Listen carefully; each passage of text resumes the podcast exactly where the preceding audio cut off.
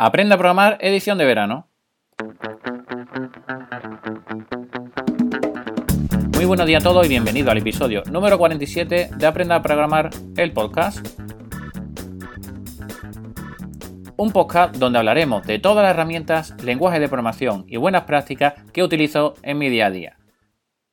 Hoy, martes 21 de agosto de 2018, continuamos con otra herramienta que suelo utilizar casi a diario.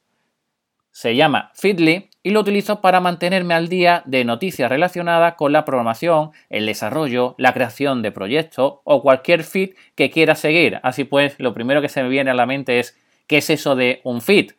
Pues bien, los feeds son archivos generados por la mayoría de los sitios web.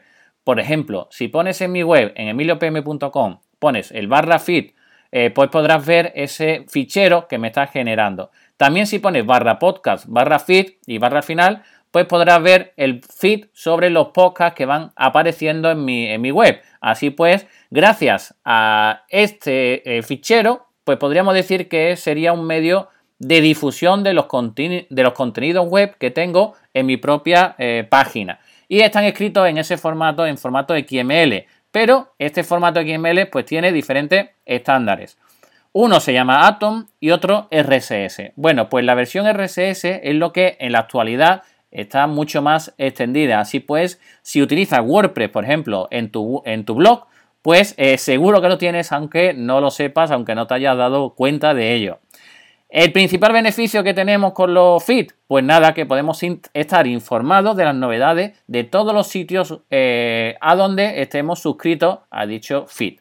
Es decir, vamos a poder estar al día de cualquier publicación que realice sin necesidad ni siquiera de poder, de tener que estar entrando en cada una de esas páginas web eh, de los cuales nos hemos suscrito. Y podemos ver los titulares de las diferentes noticias o incluso eh, parte de los contenidos o incluso también el contenido completo. Bien, pues entre las diferentes herramientas que podemos tener en el mercado, pues una que se ha puesto muy de moda se llama feedly.com y tenemos eh, tres opciones eh, en ella. La primera, la básica, que es la gratuita, donde podemos tener hasta 100 feeds puestos en él y podemos acceder desde nuestro móvil, desde nuestro navegador web, desde muchísimos lugares, ¿vale? Eh, la siguiente versión sería la versión Pro, donde dice, bueno, no, no lo indican así, un Feedly más rápido, con un potente motor de búsqueda e integraciones útiles. Bueno, si lo facturas de manera anual, pues sale a 5,41 dólares. Y el otro, que es para equipos, pues sería 18 dólares por usuario y mes. Bien, ¿qué tiene de especial esta versión Pro? Bueno, pues eh, la fuente de noticia ilimitada, colección ilimitada, alertas de palabras clave por si aparecen ciertas palabras que tú estés interesado, anotaciones y notas resaltadas, búsqueda y filtrado por un criterio, te permite compartir en LinkedIn, en WordPress, en Buffer o en HotSuite, tenemos eh, flujo de trabajo automatizado con herramientas como Zapier, nos permite guardar en Evernote, en Poke o en OneNote, eh, nos consigue pues las noticias que son nuevas hasta 10 veces más rápido que el Feedly normal. Y bueno, no tiene tampoco la, publicidad que sí aparece en el otro lugar. Y por último, también nos da un soporte premium. En el otro, en el de equipo, bueno, pues al final lo que conseguimos es eh, que nos pueda integrar con Slack, tiene, una API más potente en la que podemos trabajar con él, tiene un análisis estadístico, eh, puede hacer seguidores eh, por Twitter, puedes eh, seguir los feeds de tus seguidores de Twitter, etcétera, etcétera. Entonces, en este Feedly, lo único que tengo que hacerle en un botón que viene de añadir contenido y simplemente tenemos que darle el feed en el cual yo quiero añadir.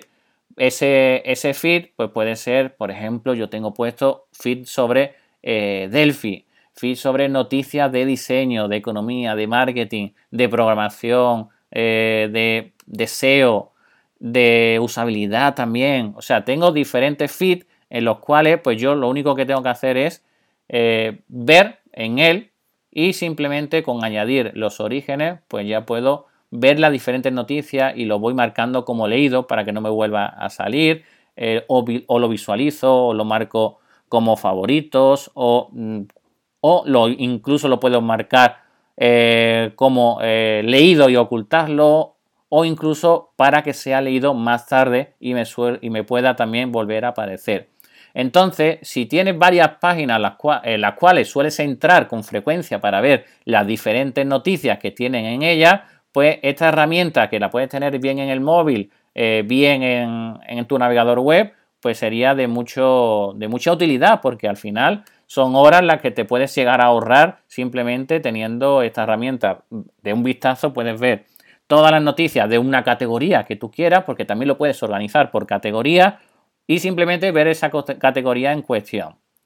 Así pues, eh, si no la, no la, utilizas, pues ve, eh, ve añadiéndola a, tu, a, las aplicaciones de tu móvil, que seguro, seguro eh, te, va, te, va, a encantar.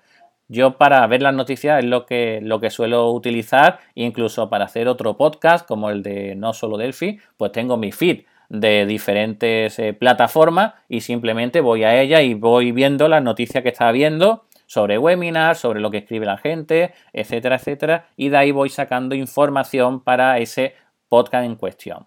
Y bueno, esto es todo en el episodio de hoy de Aprenda a Programar el podcast.